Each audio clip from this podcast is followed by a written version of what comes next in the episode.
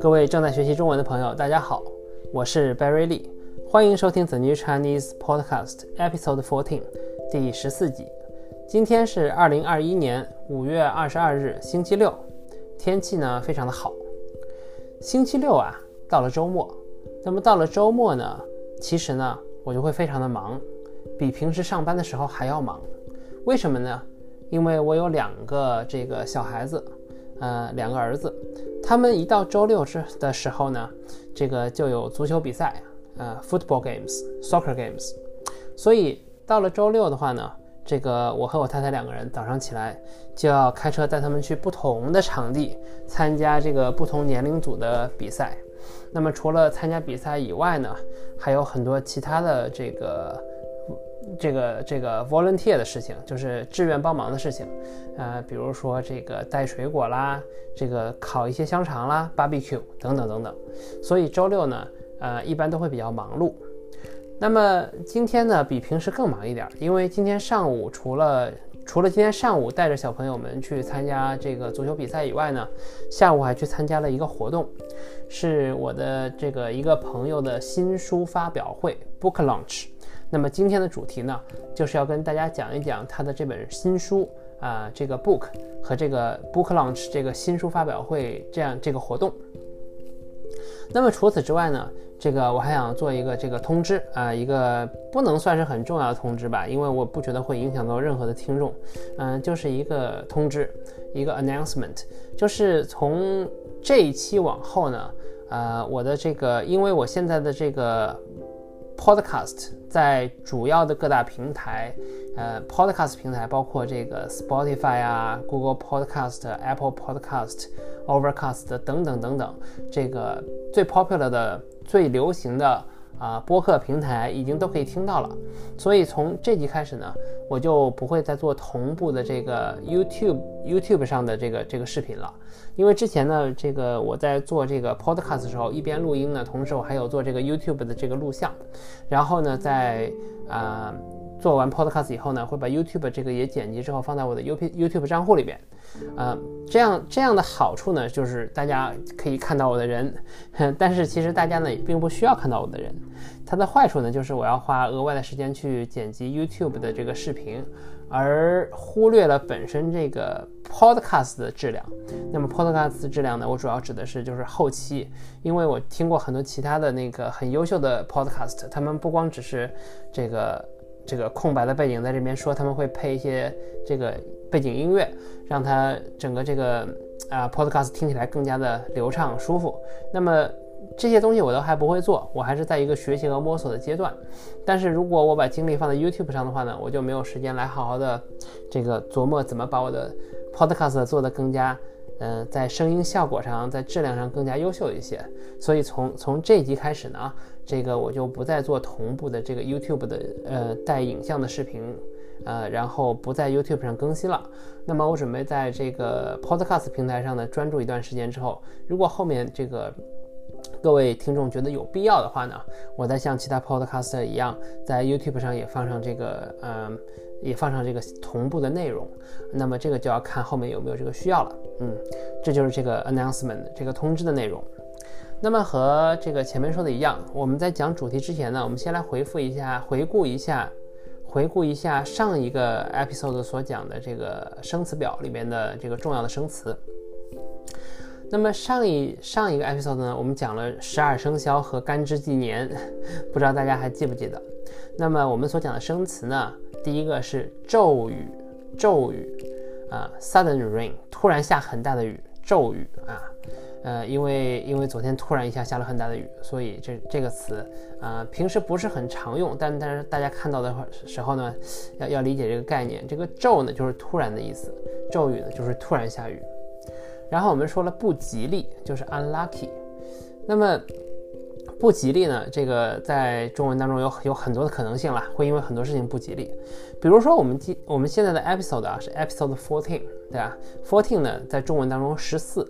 只要是跟四沾边的数字呢，中国人都会认为不吉利。十四呢也不吉利，因为十四呢，如果按照我之前教大家的读法的话，呃，特别特殊的读法，它还可以读成幺四幺四，呃，所以呢，它是一个不吉利的数字啊，这是举例说明。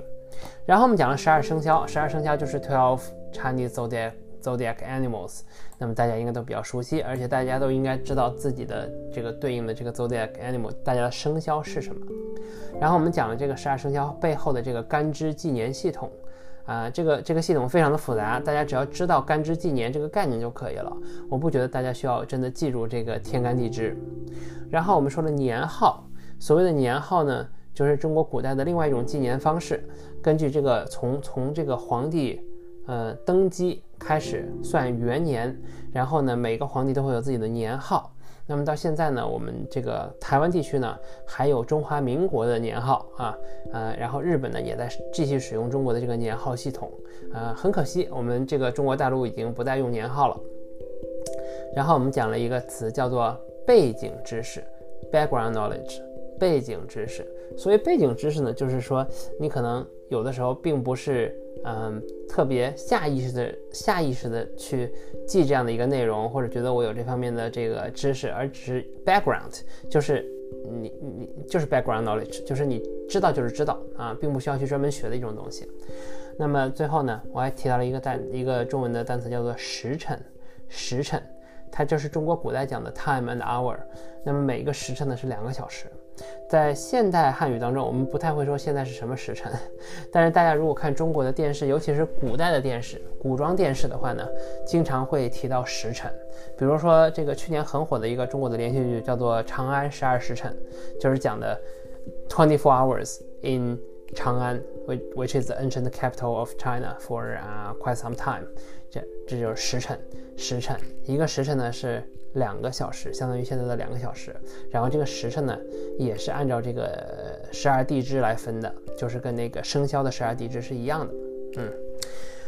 那么这个这就是我们上一集所讲的生词。接下来呢，我们就要进入今天主题了。今天主题是这个新书发表会啊，book launch。那么我的一个朋友，他是这个啊。Australian Financial Review 啊的驻华记者，那在去年呢，这个澳大利亚和中国之间有一个这个比较著名的政治风波吧，就是就是我的这个朋友和这个 ABC 的这个一位记者朋友，他们两个呢，呃，在中国遇到了麻烦。遇到了麻烦之后呢，就去到了澳大利亚的这个大使馆，然后在那边受到庇护。受到庇护之后呢，这个通过一系列的政治运作吧，然后两个人安全的回到了澳大利亚这样的一个事件。然后呢，这个他们两位回到澳大利亚之后呢，这个都开始写自己当时的经历，然后两个人都写了书，而且都刚刚出版。那么我的其中一位朋友呢，写的是这个这本书叫做《The Last Correspondent》，啊，中文应该叫。最后的通讯员，最后的通信员，通信员，通讯员都可以，correspondent。当然，这不是它的正式的 official 的呃中文书名。我不觉得它会有一个中文版，至少不会有简体中文版，可能会有在台湾出版的繁体中文版，但是在中国大陆应该没有一家出版社敢出版这本书的简体中文版。但是 correspondent 就是这个记者，就是派驻在外国的记者。那么我们中文一般叫做啊驻某某国家的通讯员，或者呢特派记者，嗯，所以呢有很多很多的翻译方法啊，但是我觉得如果翻译成最后的通讯员，应该是一个很不错的书名，嗯，应该是一个很不错的书名，因为会给人一种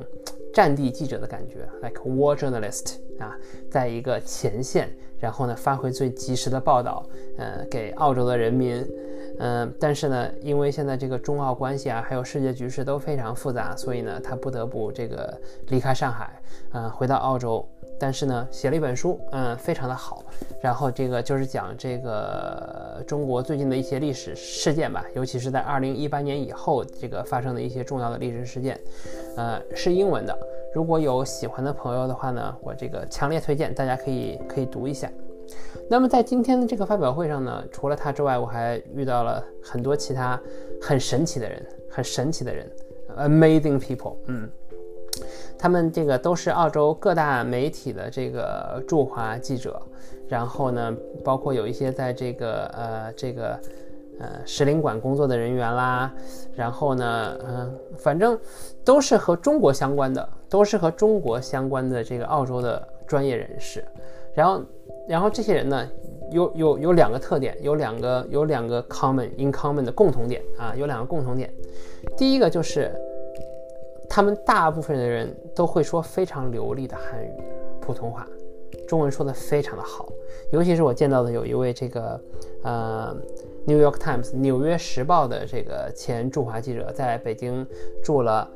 二十年的这样的一位先生。啊，这个中文说这个北京味儿非常的浓啊，中文非常的好啊，让我觉得非常的崇拜，真的是非常崇拜这样的人。啊，这是第一点，就是中文都说得很好。第二点就是这个都有一位中国的伴侣，啊，他 partner 啊也好，wife 也好，啊。是 Asian 或就就就就是说是中国人吧，嗯，都是中国人，也因为这个工作的原因也好啊，还是因为学习的原原因也好呀，还是因为他们本身就对于这种文化，呃，和这个讲这种语言的人民有一种这个好奇心也好啊，有这个这个天然的喜好也好啊，所以我今天遇到了好多位他们的这个 partner，他们的人生伴侣，这个都是都是中国人或者是亚裔。嗯，亚裔，所以啊，这是一个非常非常有意思的一个特点。我觉得可能可能，如果他们这个选择去的那个工作的国家是日本的话，他们可能会选一个日本的 partner；如果去了中国的话，可能会找到一位中国的这个呃人生伴侣啊。这样其实是件很很不错的事情，呃，因为。因为每个人都有自己局限性嘛，那么想要打破这种局限性的话，有一位来自于其他文化的伴侣是一件哎非常非常这个怎么说呢？呃，非常不费功夫就能够这个 double 自己的 capacity，就能够把自己能力给加倍扩充的，嗯，这样的一种一种方法。所以我觉得，嗯，真是很不错。但是呢，主要我今天觉得非常的这个。呃，impress 觉得很这个让我感到惊讶的就是他们的这个对于中国语言的掌握和中国文化深层次的内容的理解。我觉得作为外国人，外国人作为外国人能够到这个程度，真的让我觉得非常佩服。那么我在啊澳洲也真的是住了很长时间，也快要二十年了。那么我对于澳大利亚的文化或者整个英语世界的文化有没有那么深的理解？嗯，我觉得也说不好。但是我看到他们这个作为就是纯正的澳洲人，对于中国的语言和文化啊有那么深的理解，我还是觉得非常的佩服的，非常的佩服。呃，那么再回来说这本书，呃，这本书里头呢，这个，呃，我回头干，我回头我全部读完以后，再给大家做一个详细的、详细的内容的分析吧。啊，呃，因为我觉得我如果讲的太笼统的话呢，也是对我的这个作家朋友不是很尊重的一件事情。所以这个今天的主题呢，我就暂时先分享到这里。如果大家有任何关于中文学习的问题呢，欢迎在 Facebook 上联系我，我的网址是 facebook.com/forward/slash/the_new_chinese。大家也可以在这个下方的说明栏中找到这个链接。那么就像我之前说的，今天是我 短期之内最后一次在 YouTube 上放这个 video，所以大家这个欢迎在 Podcast 的平台上，呃，继续收听我的 broadcast。呃，继续收听我的 podcast。那么最后呢，非常感谢大家收听，我们这个明天再见，拜拜。